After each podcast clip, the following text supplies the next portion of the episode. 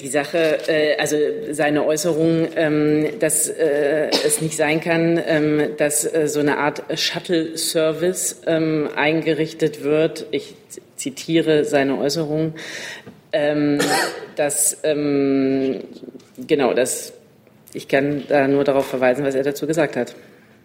Das meinte er mit Präzedenzfall, dass es nicht sein kann, ähm, dass das Schiff ähm, wieder ausfährt ähm, und äh, weitere vergleichbare, je nach Ergebnis der Prüfung, äh, ähm, Tätigkeit vornimmt. Okay, also er möchte nicht, dass diese Boote weiterhin mehrere, also weitere Menschen retten. Ich verweise auf die Äußerung des Ministers. Kollegen, herzlich willkommen in der Bundespressekonferenz am Freitag zur Regierungspressekonferenz. Ich begrüße ganz herzlich die stellvertretende Regierungssprecherin Ulrike Demmer und die Sprecherinnen und Sprecher der Ministerien. Dann würde ich gerne als erstes das Thema Brüssel und den Rat aufrufen. Liebe Hörer, hier sind Thilo und Tyler. Jung und naiv gibt es ja nur durch eure Unterstützung. Hier gibt es keine Werbung, höchstens für uns selbst. Aber wie ihr uns unterstützen könnt oder sogar Produzenten werdet, erfahrt ihr in der Podcast-Beschreibung. Zum Beispiel per PayPal oder Überweisung. Und jetzt geht's weiter. Herr Jörgler. Ähm, Frau Demmer, ähm, mich interessiert äh, die Haltung der Bundeskanzlerin zu den äh, Anlandungs- oder Ausschiffungszentren, die jetzt äh, beschlossen wurden. Äh, vor zwei Tagen hat das äh, Kanzleramt noch praktisch ausgeschlossen, dass es konsensfähig ist, äh, solche Zentren innerhalb der EU, also geschlossene Lager innerhalb der EU einzurichten. Was hat die Kanzlerin dazu bewegt, ihre Meinung zu ändern? Die Kanzlerin hat sich dazu ja heute Nacht äh, geäußert. Äh, ich möchte dem auch gar nicht viel hinzufügen, außer dass das Ergebnis insgesamt die, ein Bekenntnis zu den europäischen Werten und Prinzipien wiedergibt. Ähm, natürlich gilt beim Thema Ausschiffung, äh, das Sie gerade ansprechen, dass jede Konkretisierung dieser Idee nur in Kooperation und in enger Absprache mit den Nachbarstaaten der Europäischen Union getroffen werden kann und mit dem UNHCR und natürlich unter Beachtung des Völkerrechts. Ähm, die Gespräche in Brüssel gehen aber ja weiter und äh, die Bundeskanzlerin wird vor Ort selber über alles Weitere informieren. Eine kurze Nachfrage. Inwieweit entspricht es denn dem EU-Recht, dass Flüchtlinge in solchen Zentren innerhalb der EU eingesperrt sein sollen? Wie gesagt, die genaue Ausformung äh, gilt es jetzt ja noch zu treffen. Äh, und natürlich werden, werden sämtliche Vereinbarungen rechtskonform äh, stattfinden. Und über alles Weitere äh, wird, wie gesagt, in Brüssel Auskunft gegeben. Frau Buschow. Frau Korff, mich würde vielleicht eine erste Bewertung der Beschlüsse des EU-Gipfels aus dem Innenministerium ähm, interessieren. Wie bewertet denn Horst Seehofer die Ergebnisse und können die das bringen, was ja im Moment in Rede steht, dass das wirkungsgleich zu Zurückweisungen wäre?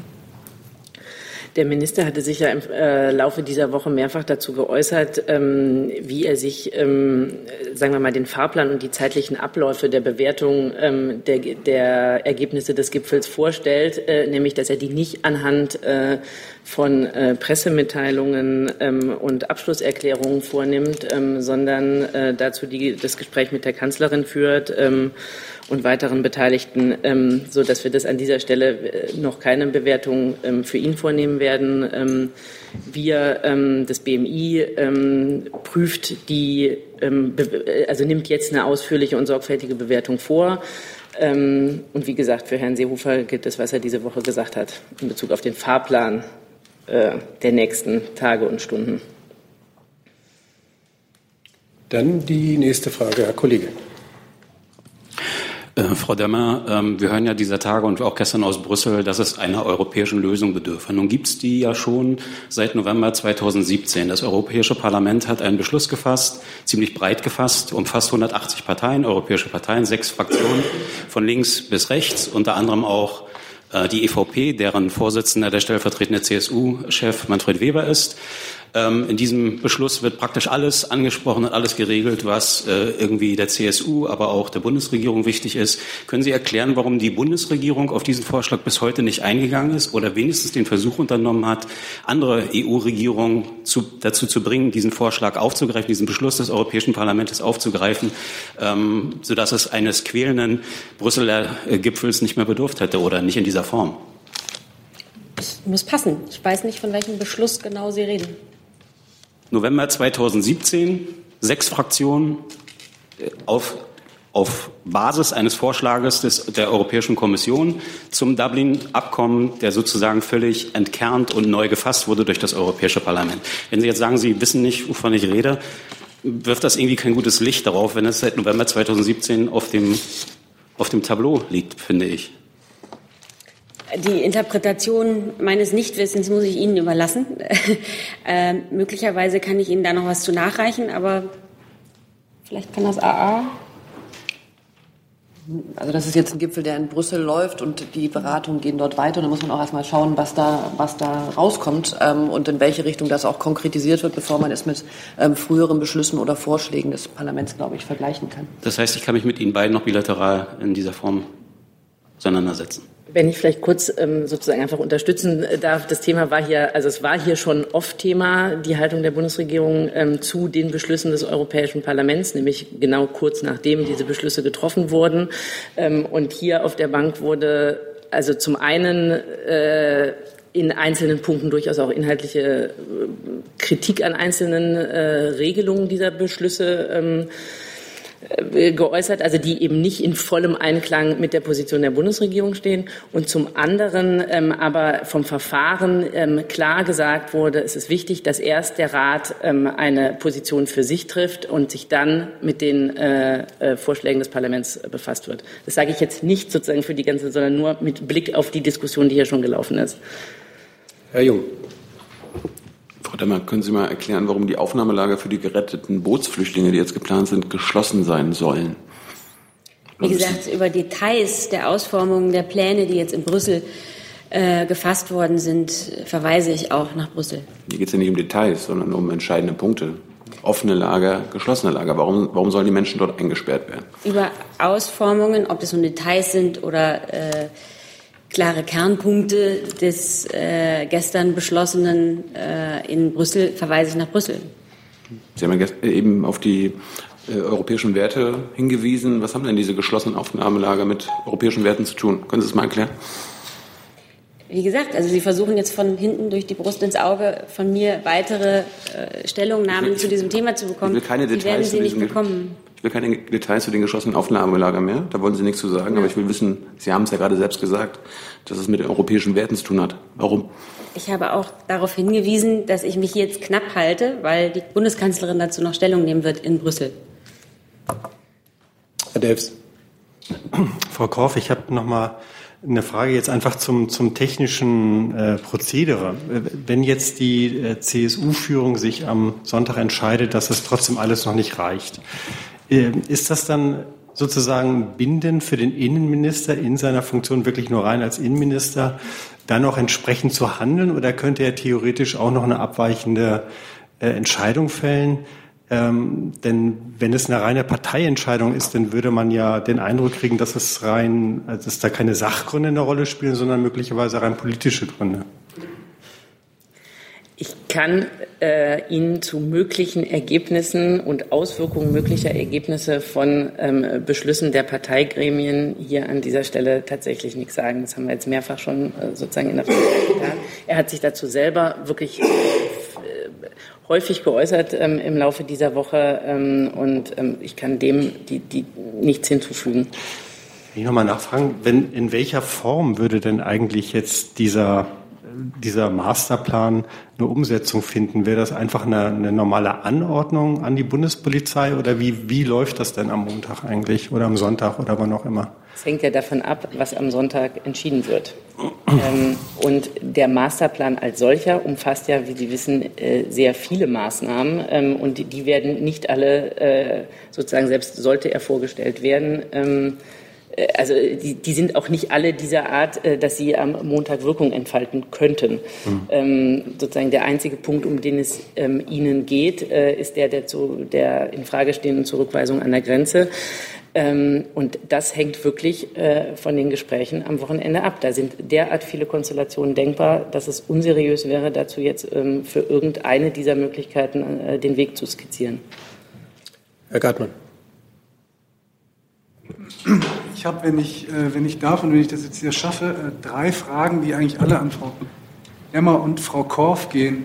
Äh, zum Ersten ähm, würde mich interessieren, ob Sie uns was sagen können über den Stand der bilateralen Gespräche, Schrägstrich Vereinbarungen, die die Bundeskanzlerin, der Bundesinnenminister möglicherweise bereits mit ähm, Staaten innerhalb der Europäischen Union getroffen haben in dem Kontext der Frage, wer möglicherweise Flüchtlinge aus Deutschland zurücknimmt.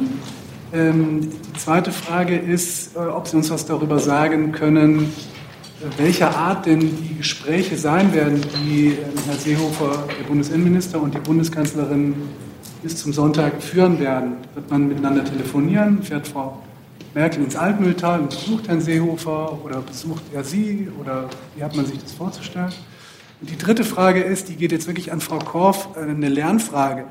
Ähm, wie hat man sich das vorzustellen? Wird Herr Seehofer die Bewertung dessen, was Frau Merkel da erreicht hat, als Bundesinnenminister vornehmen? Oder wird er es als CSU-Parteichef vornehmen? Oder wird er sich zwischendurch mal spalten? Und welche Rolle spielt eigentlich das Bundesinnenministerium bei der ganzen Geschichte? Also ist das relevant auch für die Frage, wie man am Ende zu einem Ergebnis kommt? Oder wird das eigentlich am Ende alles in München entschieden. Das war es jetzt, glaube ich. Also vielleicht kann ich ganz kurz sagen, die Bundeskanzlerin wird selbstverständlich die Koalitionspartner über die Ergebnisse des Gipfels in Brüssel informieren. Über die Details äh, kann ich Ihnen keine Auskunft geben. Und für die äh, Ergebnisse bilateraler Abkommen würde ich auch nach Brüssel verweisen. Kann ich da kurz nachfragen? Also das, heißt, das, heißt, es wird uns aus Brüssel dann noch mitgeteilt von Frau Merkel? Oder? Die Gespräche laufen da ja noch und deswegen ähm, würde ich einfach darauf verweisen, die Bundeskanzlerin wird da ja auch noch mal vor die Presse treten. Gut, bleibt für mich die Frage nach, äh, wer nimmt welche Bewertung vor. Ähm, das Bundesinnenministerium prüft, wie es das ähm, und wertet aus, wie es das nach jedem Europäischen Rat tut, äh, die Ergebnisse ähm, auf äh, sozusagen das Handeln des Innenministeriums. Das geschieht auch und das wird auch ähm, dem Minister sicherlich wie immer äh, vorgelegt werden ähm, über äh, also diese Trennung, äh, wann er was als wer äh, vornimmt. Es ist klar, es sind Gespräche zwischen den Parteien und in dieser Funktion führt er diese Gespräche ähm, und mögliche Maßnahmen, die er dann als Bundesinnenminister trifft, ähm, die finden dann wieder in Abstimmung mit dem Haus statt. Aber die äh, Gespräche zwischen den Parteien bleiben Gespräche zwischen den Parteien. Dann der nächste Fragesteller ist Herr Jessen. Frau Daimer, die Einrichtung geschlossener Lager hat in Europa und speziell in Deutschland ja einen besonderen Klang. Man muss die nicht so nennen, wie ein Mitarbeiter Ihres Hauses das intern getan hat. Aber es hat einen besonderen Klang und es ist doch ein fundamentaler Wandel der bisherigen Flüchtlingspolitik, die nämlich ein Stück weit ähm, an offene Grenzen auch in Deutschland stieß. Ist der Außenminister einverstanden mit dieser fundamentalen Wendung der Flüchtlingspolitik? Wurde er vorher konsultiert oder war das alleine das Geschäft der Kanzlerin? Haben Sie Frau Demmer oder mich angesprochen? Ähm, pardon, ich hatte Frau Adebar gemeint. Ich bitte um Entschuldigung. Also ich denke, der Bundesaußenminister begrüßt, ähm, dass es auf eine europäische Lösung zu geben scheint. In Brüssel die Beratungen laufen ja noch. Er begrüßt grundsätzlich eine europäische Lösung, die Solidarität zwischen den Mitgliedstaaten stärkt und die auch den Außengrenzschutz zum Beispiel stärkt. Wie gesagt, für die Details ähm, zu kommentieren ist es zu früh, denn die Beratungen in Brüssel laufen noch und auch die, auch die Detailausarbeitung aller Vorschläge muss ja noch folgen. Also für den Moment ähm, dieser grundsätzliche grundsätzliche Satz und ähm, zu weiteren Details und Ergebnissen ähm, dann, wenn genaueres vorliegt. Nachfrage. Äh, zum einen Die Verlagerung der Aufnahmepolitik in geschlossene Lager vom bisherigen Prinzip des, der Aufnahme an Grenzen ist für den Außenminister also lediglich ein Detail und keine fundamentale Wandlung der, Aus, äh, der, der Flüchtlingspolitik. Ähm, und zum Zweiten, ähm, Herr Gabriel hatte in seiner Amtszeit ja ein Lager ähm, in Syrien, äh, in Libyen besucht und war entsetzt von den Verhältnissen dort. Sieht Deutschland sich in der Pflicht und wie soll das dann geschehen? zu verhindern, dass in solchen afrikanischen Lagern solche entsetzlichen Verhältnisse dann bestehen. Also ich denke, Sie haben den Außenminister in den vergangenen Tagen äh, immer zwei Dinge sagen hören. Und das ist, wir brauchen eine europäische, solidarische Lösung. Und das Zweite ist, alles, was wir tun und was Europa tut, muss sich nach rechtsstaatlichen Kriterien vollziehen und muss sich in Zusammenarbeit mit ähm, UNHCR und IOM und nach menschlichen und rechtsstaatlichen Kriterien vollziehen, die wir an Maßstäbe für die Behandlung von Schutzsuchenden ansetzen. Und das gilt für den Außenminister fort. Zu Libyen und zu der Situation im Land ähm, hat der Außenminister am Montag vor dem Rat selbst noch mal Stellung genommen, Herr Seibert und ich in der letzten Bundespressekonferenz, dass die Situation dort in einigen Lagern extrem schwierig ist und außerordentlich schwierig, ähm, stellt niemand in Frage. Und dass es ähm, in der Zusammenarbeit mit der libyschen Regierung bei der Frage, wie weit sind staatliche Strukturen gediehen, ähm, schwierige Fragen gibt, ist, ähm, denke ich, auch allen Beteiligten klar. Äh, allerletzte Nachfrage, wenn ich darf. Das, ja, das, das Prinzip geschlossene Lager als Prinzip verstößt aber nach Ihrer Auffassung nicht gegen bisherige Praxis und gegen ähm, grundsätzliche europäische Werte. Geschlossene Lager sind mit europäischen Werten vereinbar. Diese Frage möchte ich so beantworten, dass alles, was an Details, und diese Details haben wir noch nicht, zur Ausgestaltung der Brüsseler Beschlüsse nun kommt, sich an den Kriterien orientieren sollte und muss, die ich gerade genannt habe. Herr Jolper noch? Ja, Frau Korf, eine Wissensfrage. Ähm, haben Sie vielleicht eine Zahl, wie hoch denn die Anerkennungsquote in Deutschland liegt nach allen möglichen Gesetzen? Also äh, nicht nur Paragraph 16, sondern generell. Wie hoch ist der Anteil der Flüchtlinge, die in Deutschland Schutz bekommen. Und ist dieser Anteil deutlich höher oder niedriger als der Durchschnitt in Europa? Ähm, ich habe es nicht dabei. Also ich habe es jetzt gerade nicht ähm, ad hoc dabei. Ich ähm, frage gleich nach, ähm, ob es mir nachgeliefert wird. Ähm, er ist, äh, man kann, aber also was ich definitiv weiß, die ist die, ähm, der Vergleich zu anderen europäischen Staaten kann, äh, also da, da gibt es, ähm, da muss man ja sich dann wirklich die einzelnen Herkunftsstaaten genau angucken. Ähm, äh, aber es bewegt sich ungefähr auf dem gleichen ähm, Niveau. Ganz kurz vielleicht noch, können Sie vielleicht drei Staaten nennen, äh, aus äh, denen... Also ich habe sie nicht, also ich habe es einfach... Nein, nein, nein, ich meine jetzt drei Herkunftsländer, also Syrien, äh, Eritrea, wer auch immer, äh, wo die Anerkennungsquote besonders hoch ist. Also bei Syrien weiß ich das, vielleicht haben Sie noch im Kopf zwei andere Länder. Äh, Eritrea ähm, ist tatsächlich auch eines der mit einer sehr hohen Anerkennungsquote. Ähm, die anderen haben sich ein bisschen verändert ähm, durch die, ähm, also das ist ja, es kommt auch immer darauf an, in welchem Jahr man sich die genau anschaut. Ähm, also bei den beiden weiß ich, die haben eine sehr hohe Anerkennungsquote. Afghanistan hat eine relativ hohe Anerkennungsquote. Ähm, ich muss nachschauen. Okay, danke. Dann Herr Jung, bitte nochmal. Adebar, bekommen wir noch eine, ein Statement von der Menschenrechtsbeauftragten der Bundesregierung oder gibt es diese, dieses Statement schon zu den Ergebnissen des EU-Gipfels? Bisher ist es mir nicht bekannt. Die Menschenrechtsbeauftragte ist diejenige der Bundesregierung. Sie wird das entscheiden, wie sie sich dazu positioniert. Und äh, Sie haben gerade zu diesen äh, Lagern in Libyen gesagt, dass es dort einige gibt, wo die Lage sehr schwierig ist. Äh, gibt es dann auch Lager, wo es gut läuft? Können Sie uns die nennen?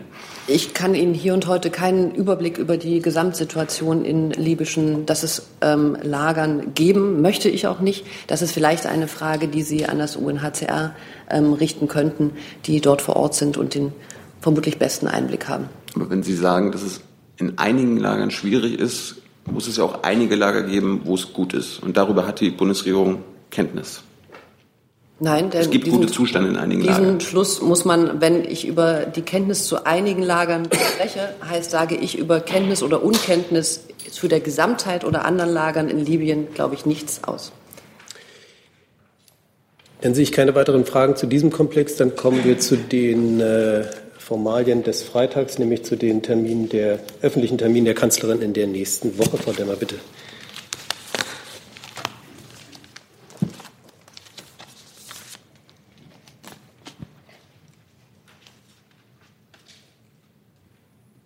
Da fange ich am Mittwoch, den 4. Juli an. Wie Sie wissen, ist in der kommenden Woche Haushaltswoche im Deutschen Bundestag. Am 4. Juli hält die Bundeskanzlerin ab 9 Uhr in der Debatte zum Einzelplan 04, das ist der Einzelplan für die Bundeskanzlerin und das Bundeskanzleramt, ihre Rede. Am Donnerstag, den 5. Juli, empfängt die Bundeskanzlerin den ungarischen Ministerpräsidenten Viktor Orban mittags zu einem Gespräch im Kanzleramt. Es wird dabei um bilaterale, europapolitische und internationale Themen gehen. Im Anschluss gibt es dann um 13 Uhr eine gemeinsame Presseunterrichtung ähm, durch die Bundeskanzlerin und den ungarischen Ministerpräsidenten. Am Donnerstagnachmittag äh, wird die Bundeskanzlerin dann Großbritanniens Premierministerin Theresa May zu einem Gespräch empfangen. Schwerpunkte der gemeinsamen Unterredung werden europapolitische Fragen inklusive des Austritts Großbritanniens aus der Europäischen Union sein. Auch wird es Gelegenheit geben, sich zu aktuellen und außen- und sicherheitspolitischen sowie bilateralen Themen auszutauschen. Die Pressekonferenz gibt es in diesem Fall dann ab 15 Uhr. Um 16 Uhr am Donnerstag wird die Kanzlerin schließlich den ehemaligen Staatspräsidenten der Demokratischen Republik Timor-Leste, Dr. José Ramos Horta, zu einem Gespräch im Bundeskanzleramt begrüßen. Der ehemalige Präsident und Friedensnobelpreisträger ist seit 2002 regelmäßiger Gast in Deutschland. Die Bundeskanzlerin wird sich mit ihm in einem informellen Gespräch über aktuelle Entwicklungen in Südostasien austauschen. So, und dann geht es hier unten weiter. Wegen der Haushaltswoche findet die Kabinettssitzung am kommenden, in, in der kommenden Woche dann erst am Freitag, den 6. Juli und schon um 8.30 Uhr statt. Ebenfalls am Freitag von 16.30 Uhr bis 18.30 Uhr wird die Bundeskanzlerin das diplomatische Chor zum traditionellen Jahresempfang im Schloss Meseberg begrüßen. Es gibt auch eine Schlechtwettervariante, die findet dann im Bundeskanzleramt statt. Zu den Gästen gehören Botschafterinnen und Botschafter der in Deutschland akkreditierten Staaten sowie die Leiter einiger in Deutschland ansässiger internationaler Organisationen. Die Bundeskanzlerin wie auch Nuntius Erzbischof äh, Dr. Nikola Eterovic werden kurz, eine kurze Ansprache halten und die Begrüßung im Schloss Meseberg ist, äh, nee, bei der Begrüßung ist ein Bildtermin vorgesehen. Das wär's. Gibt es Fragen zu einem dieser Termine? Herr Buschow? Frage, äh, eine Frage zum Besuch von Viktor Orban. Trifft er ausschließlich die Kanzlerin oder trifft er auch noch andere Minister, beispielsweise den Innenminister, wenn es gerade um bilaterale Absprachen auch in der Flüchtlingspolitik geht? An Frau Korf dann quasi. Die mhm. ähm, kann ich Ihnen gerade nicht sagen, ob er nächste Woche Viktor Orban trifft. Herr Kollege? Frau Demmer, auch zum Besuch von Herrn Orban. Herr Orban ist ja seinerzeit äh, auch aus Deutschland, auch aus Regierungskreisen heftigst für den Grenzzaunbau angesprochen bzw. angegriffen worden. Äh, vor kurzem hat Frau äh, Merkel sich bei Anne Will äh, geäußert, wenn ich das richtig zusammenbekomme. Herr Orban äh, leistet mit dem Grenzschutz einen Schutz der Außengrenzen der EU und leistet für uns Arbeit, so fast so wörtlich. Wird es dazu kommen, dass Frau Merkel sich namens der Bundesregierung für die vielleicht etwas harschen Worte in der Vergangenheit vielleicht nicht unbedingt entschuldigt, aber es versucht, äh, besser darzustellen? Also ähm, ich ganz allgemein zum Thema Migration äh, wird gerade in Brüssel verhandelt. Und äh, deshalb verweise ich da jetzt auch nach Brüssel und über Gespräche, die vertraulich stattfinden werden. In der Zukunft werde ich keine Spekulationen anstellen. Daves? Ja, Frau Dammer, ich ähm, habe eine Frage zum Besuch von Frau May. Äh, ist das schon ein länger geplanter Termin äh, oder ist das jetzt im Grunde aufgrund der schleppenden Brexit-Verhandlungen anberaumt worden? Und können Sie vielleicht ein bisschen was zum, ja, zum Hintergrund sagen? Was wird Hauptthema sein? Brexit nehme ich an oder worum geht es da? Genau, das habe ich ja gesagt. Also natürlich äh, spielt das Thema Brexit eine Rolle. Ähm, alles, was europapolitisch derzeit auf der Agenda steht, auch da kann ich dem Gespräch natürlich nicht vorgreifen. Ähm, und natürlich ist das ein wichtiges Thema, also bespricht man sich auch regelmäßig. wird die Kanzlerin auch die Gelegenheit benutzen, diese ja doch sehr schleppenden Gespräche ähm, vielleicht etwas zu beschleunigen und auch nochmal die Position der Bundesregierung darzustellen, die ja offenbar der Meinung ist, dass die Briten da ähm, die Gespräche im Grunde genommen etwas äh, fahrlässig verzögern und äh, zum Teil auch blockieren. Also ich würde mir jetzt Ihre äh, äh, Analyse nicht zu eigen machen wollen, aber selbstverständlich wird die Bundeskanzlerin in einem solchen Gespräch äh, im Austausch über dieses Thema, dieses zentrale Thema für Europa äh, auch ihre eigenen Standpunkte darlegen. Dann habe ich als nächsten Fragensteller Herrn Jung. Hatten Sie noch zu den Termin? Ja, dann bitte. Nochmal zu Herrn Orban, Frau Demmer, was ist eine Presseunterrichtung? Äh, ich gehe davon aus, dass es eine Pressekonferenz ist. Sie sagten gerade Unterrichtung. Vielleicht ist das was anderes in Ungarn. Ich kläre das Es wird eine Pressekonferenz geben, wo wir Fragen stellen können. Gehe ich mal von aus, weiß ich aber nicht genau. Wie es gemacht Ich kann nachliefern, Herr äh, Orban kommt auch zu Gesprächen mit Herrn Seehofer ins BMI. Gibt es da auch eine PK? Ich weiß es nicht. Es werden wir sehen. Also ich verstehe Ihre Verwirrung mit der Wortwahl. Ich kann es jetzt aufklären. Pressekonferenz. Gut. Dann sehe ich keine Fragen zu den Terminen noch, Herr Backe. Im weiteren Sinne zu Termin, also sagen wir Termin im Juli. Ähm, ist es richtig, dass da deutsch-chinesische, vielleicht ist mir auch entgangen, deutsch-chinesische Regierungskonsultationen anstehen? Ja, ich glaube, da liegen Sie richtig, aber wir geben ja über Termine nur Auskunft äh, am Freitag der Vorwoche. Deswegen Naja, wenn wir kann ich Ihnen das liegen, jetzt hier nicht es, bestätigen. Aber wir liegen richtig. Sie bestätigen es nicht, aber man liegt da richtig. Okay. Termine, Termine der Kanzlerin, ich rudere zurück. Termine der Kanzlerin geben wir immer am Freitag der Vorwoche. Dann Herr Jolper nochmal. Ja, zu den Terminen auch. Sie sagten, Frau Demmer, äh, die Kanzlerin wird die Koalitionspartner unterrichten über die Ergebnisse des Gipfels. Äh, Haben Sie ein Zeitfenster, wann das passieren soll? Na, zeitnah. Heute? Ich kann Ihnen da über die genauen Details der Kommunikation innerhalb der Koalition keine Auskunft geben, aber ähm, sie wird Sie informieren und sicherlich zeitnah. Dann kommen wir zu anderen Fragen. Herr Wackett.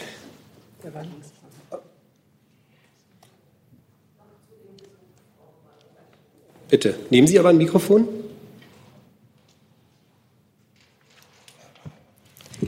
Die deutsche und die ungarische Position äh, war schon mal viel weiter voneinander entfernt. äh, Und äh, jetzt ist eigentlich schon fast eine Einigung. Ist das in der Migrationspolitik, ist das der Einlass? Und was ist eigentlich das Ziel dieses äh, Treffens? Ich bin, mein Name ist äh, Wolf Neudi und ich bin die Korrespondentin des ungarischen Fernsehens. Also wie gesagt, das äh, Treffen in dem Gespräch wird es um bilaterale europapolitische und internationale Themen geben, gehen. Ähm, beim Thema Migration verweise ich jetzt nach wie vor auf Brüssel, äh, wie schon eben geschehen. Äh, und ich kann den Gesprächen natürlich nicht vorgreifen. Dann jetzt aber Herr Wackett. Ja, ich habe eine Frage ans ähm, Wirtschaftsministerium ähm, und zwar zum Thema äh, Batteriefabrik Thüringen. Ähm, kann es sein, dass da im Juli noch eine Absichtserklärung eben zum Bau dieser Fabrik ähm, auch in Anwesenheit, sage ich mal, politischer deutscher Vertreter und vielleicht auch chinesischer Vertreter ähm, unterzeichnet wird oder abgegeben wird, sagen wir mal so? Sie fragen ja nach Katte, ne? nach dem Genau, Unternehmen. genau. Also wir nehmen da die Meldung zur Kenntnis. Ich kann es aber ähm, nicht kommentieren und was da noch alles im Juli geschieht, ähm, kann ich Ihnen auch nicht sagen. Aber Sie wollen es auch nicht ausschließen. Ich weiß nicht, was, was da im Juli noch ansteht. Insofern kann ich weder was bestätigen noch ausschließen. Weitere Fragen dazu?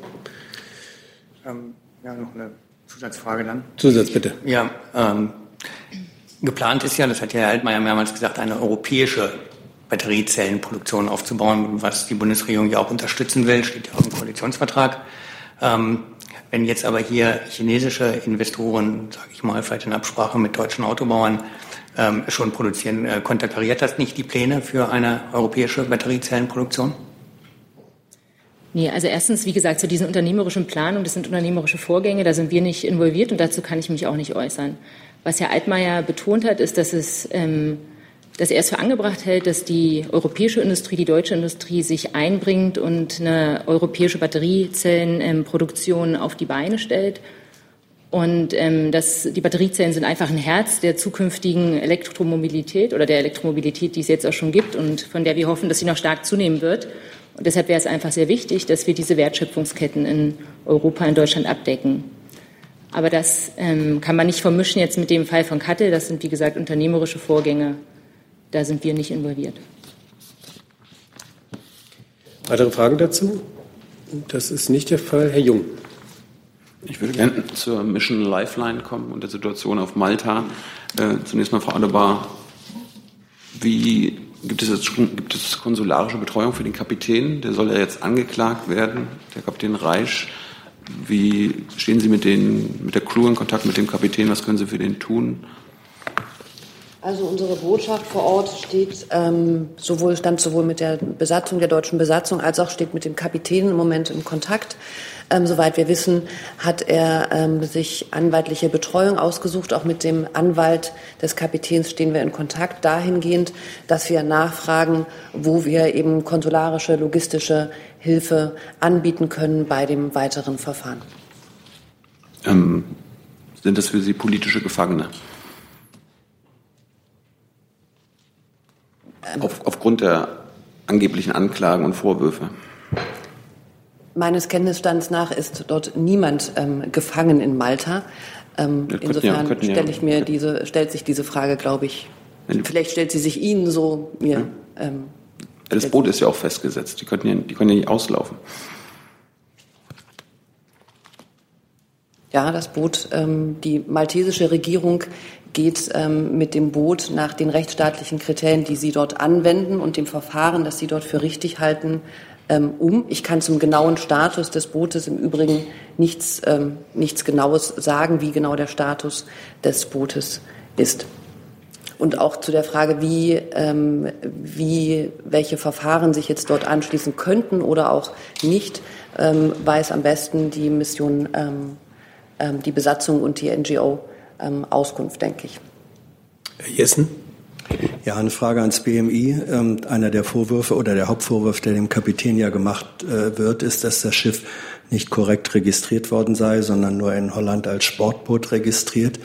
Ähm, ist das eigentlich nach Ihrer Kenntnis eine nur holländische Praxis oder werden auch Schiffe wie zum Beispiel die CI möglicherweise in Deutschland als äh, Sportboot registriert und können unter diesem Label äh, operieren. Äh, und zum Zweiten, das ist nochmal eine Verbindung zum äh, ersten Punkt, der UNHCR hat ja in seiner vorsichtigen Zustimmung zur Auslagerung des Flüchtlingsempfangs gesagt, das Prinzip Seenotrettung müsse dabei allerhöchste Priorität genießen. Vor diesem Hintergrund würden Sie es begrüßen, wenn die Schiffe äh, baldmöglichst wieder Menschen aus Seenot retten könnten. Ich kann dazu tatsächlich nichts sagen, sondern ans BMVI verweisen, weil die Frage der Flaggenführungsbefugnis, ähm, die ja die Kernfrage ist, ähm, äh, das äh, BMVI beantworten müsste. Also grundsätzlich. Jetzt. Pardon. Danke. Ähm, also grundsätzlich äh, haben wir keinerlei Kenntnis darüber, wie das Boot registriert ist, also als Sportboot oder nicht. Wir wissen äh, lediglich, dass das äh, Schiff bisher eine IMO-Registrierung hatte, also das heißt bei der International Maritime Organization geführt wird unter einer spezifischen Nummer. Ähm, die Niederlande hatten zwischenzeitlich, so hatten es Medien berichtet, diese Flagge eben aberkannt. Also das heißt, es war eine niederländische Flagge.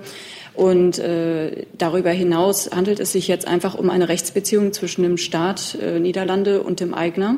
Das heißt, äh, wenn jetzt die Niederländer diese Flagge aberkennen, dann würde es unter Umständen in ein Rechtsverfahren gehen. Aber da uns dieser Sachstand jetzt nicht bekannt ist, ob die Flagge bereits aberkannt worden ist, ob das Rechtsverfahren läuft oder wie es weitergeht, ähm, kann ich dazu einfach keine Stellung nehmen. Da müsste ich Sie jetzt wirklich an die Niederlande verweisen.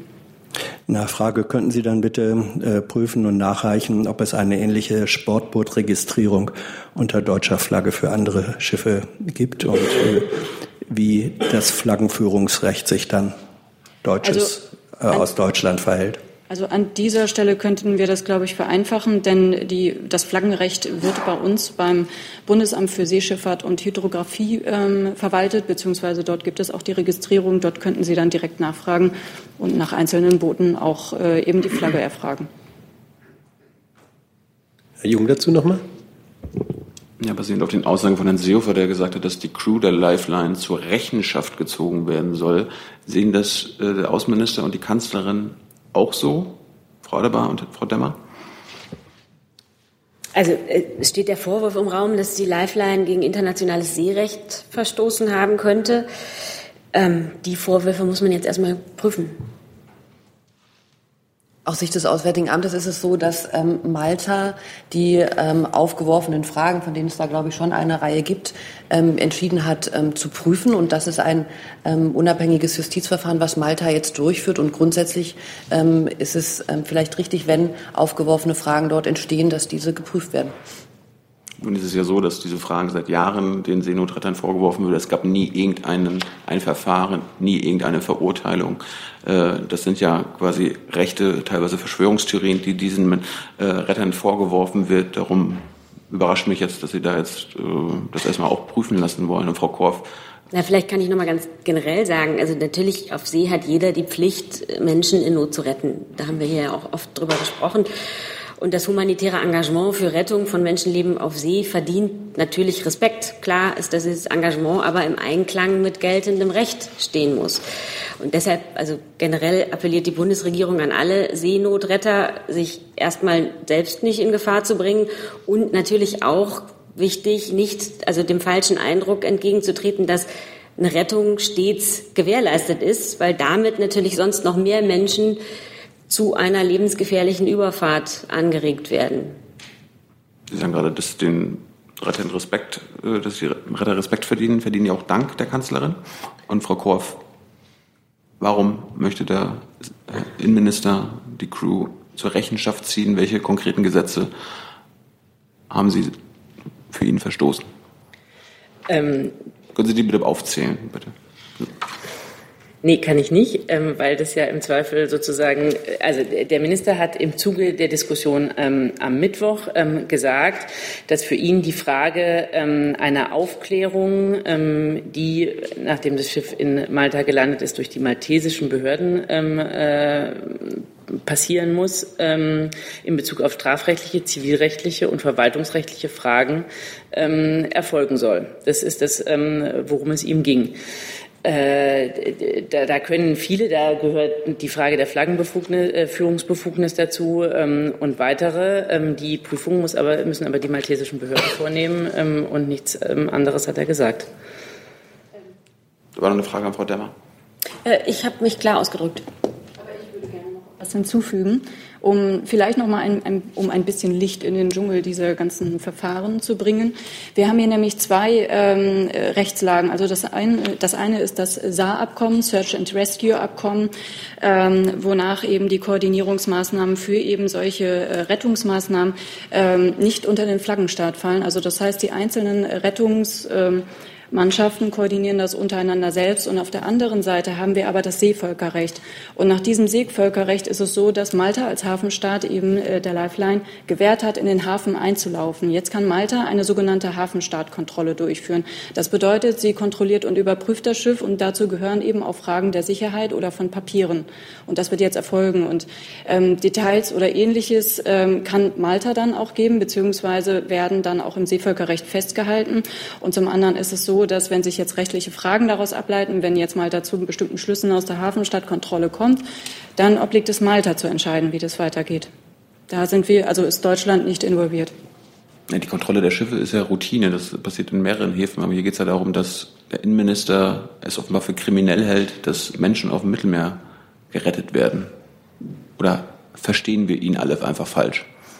Ähm, jedenfalls anhand der Äußerung am Mittwoch äh, kann man äh, daraus, äh, es ging um die Frage, ähm, er hat sich geäußert zu der Frage, ähm, ob äh, Deutschland Personen aufnimmt. Für ihn ähm, stand ähm, im Vordergrund, dass ähm, wie auch immer weiter vorgegangen wird, das nicht zu einem Präzedenzfall führen soll. Ähm, dazu gehört für ihn auch die Frage, ähm, was, wie ich es eben nannte, dass die ähm, offenen äh, rechtlichen Fragen geklärt sind. Kollege. Ähm, Frau Dörmer, ganz grundsätzlich nochmal die Nachfrage. Habe ich Sie richtig verstanden, dass äh, die Bundesregierung ein Dilemma anerkennt, dass es einerseits äh, natürlich begrüßenswert ist, dass es Privatinitiativen gibt, die Menschen aus Seenot im Mittelmeer rettet, unabhängig davon jetzt erstmal, ähm, wie man das bewertet persönlich, ähm, aus welchen Gründen sie kommen oder nicht und dass es ein Dilemma gibt, dass natürlich diese Art von Seenotrettung ähm, einkalkuliert wird in die Kalkulation der Schleuser, aber auch der flüchtenden Menschen selber. Sieht die Bundesregierung ein solches grundsätzliches Dilemma und wie will sie das angehen? Ich glaube, ich habe mich dazu sehr klar aus, ausgedrückt und die Bewertung meiner Aussage, die Interpretation überlasse ich Ihnen. Ich habe dem jetzt nichts hinzuzufügen. Herr Jessen?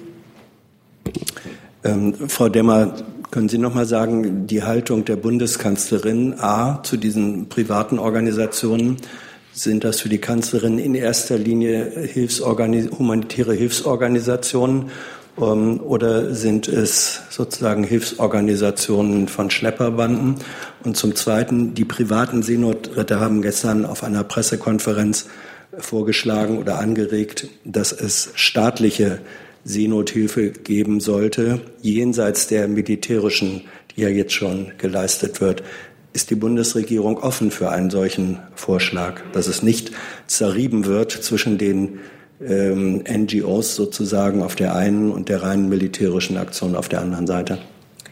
Ich habe dem, was ich jetzt hier gesagt habe, nichts hinzuzufügen. Ja, ja pardon. Ähm, aber die äh, werden Sie uns vielleicht in absehbarer Zeit nachliefern können, was, das war ein konkreter Vorschlag äh, der privaten Hilfsorganisationen, ob die Bundesregierung sich einem solchen Vorschlag äh, positiv nähern wird oder nicht? Frau Buschow.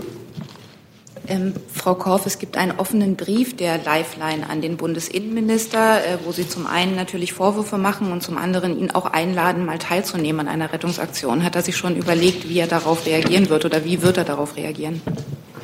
Ähm, ja, also wir kennen auch die Berichterstattung über den, ähm, also, also, den offenen Brief. Ähm, äh, der weitere Umgang damit ähm, ist, also dazu ähm, werden wir dann, wenn wir damit umgehen, Stellung nehmen. Herr Jung. Frau Koch, können Sie noch mal sagen, was für ein Präzedenzfall verhindert werden soll? Er hat sich dazu wirklich sehr umfassend geäußert, wie Sie wissen. Ähm, dazu gehört beispielsweise äh, die Sache, äh, also seine Äußerung, ähm, dass äh, es nicht sein kann, ähm, dass äh, so eine Art Shuttle-Service ähm, eingerichtet wird. Ich zitiere seine Äußerung, ähm, dass, ähm, genau, das, ich kann da nur darauf verweisen, was er dazu gesagt hat. Das meinte er mit Präzedenzfall, dass es nicht sein kann, ähm, dass das Schiff ähm, wieder ausfährt ähm, und äh, weitere vergleichbare, je nach Ergebnis der Prüfung, äh, Tätigkeit vornimmt. Okay, also er möchte nicht, dass diese Boote weiterhin mehrere, also weitere Menschen retten.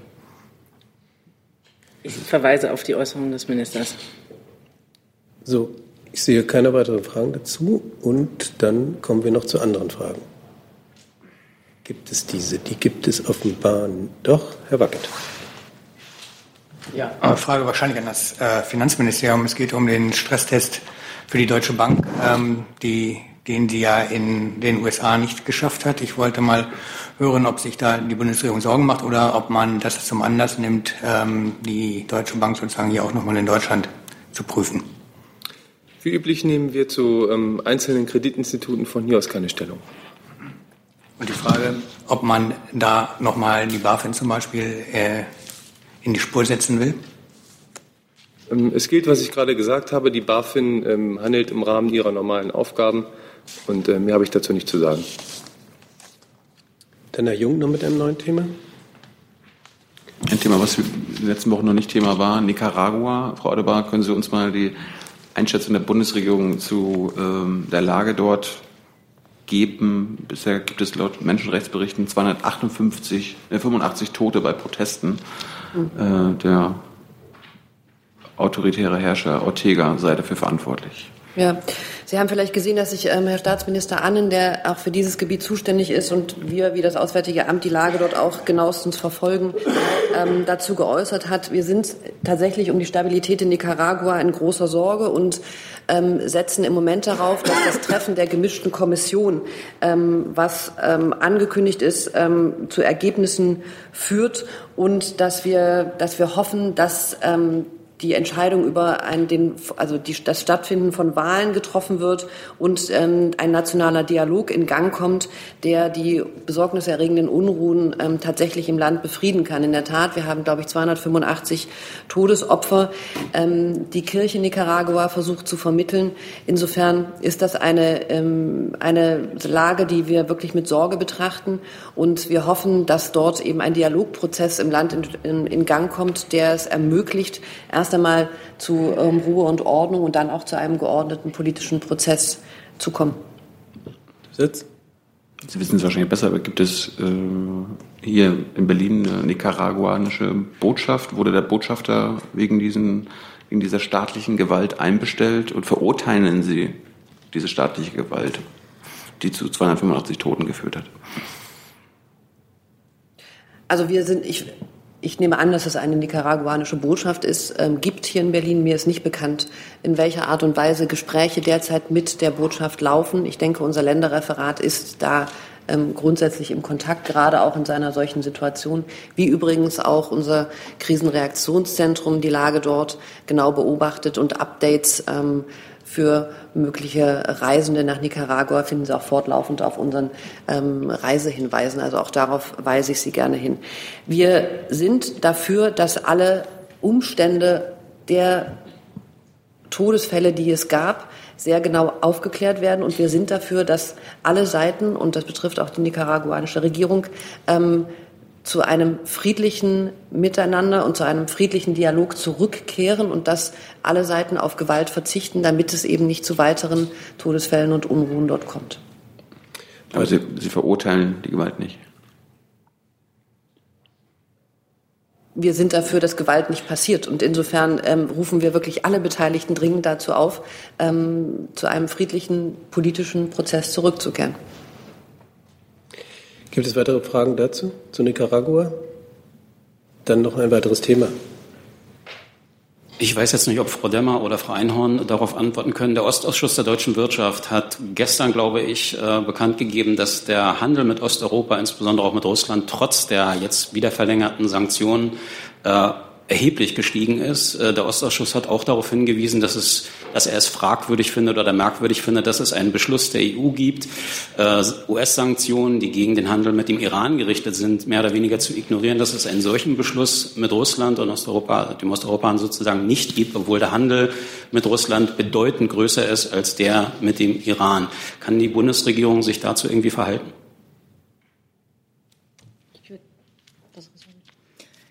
Also Sie meinen jetzt, was ist jetzt Ihre konkrete Frage? Es die konkrete Frage ist, ob die Bundesregierung sich dafür einsetzen wird, dass es einen ähnlichen Beschluss auf EU-Ebene, wie es den für den Iran-Handel gibt, um die Sanktionen der USA auszuhebeln, auch geben wird mit dem Russland-Handel, da er, wie der Ostausschuss der deutschen Wirtschaft feststellte, bedeutend größer ist als der mit dem Iran. Also Sie sprechen ja an auf die extraterritorialen Sanktionen der USA, genau.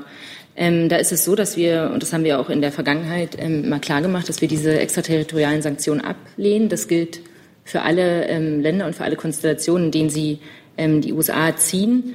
Ähm, Im Bereich oder mit Blick auf Russland ist es so, ähm, dass dort mit der russischen und der amerikanischen Seite vor allem Gespräche geführt wurden und wir dort auch ja, Erleichterungen oder, oder Zusagen der amerikanischen Seite erhalten haben. Da ging es ja immer vor allem um die ähm, Pipeline-Projekte.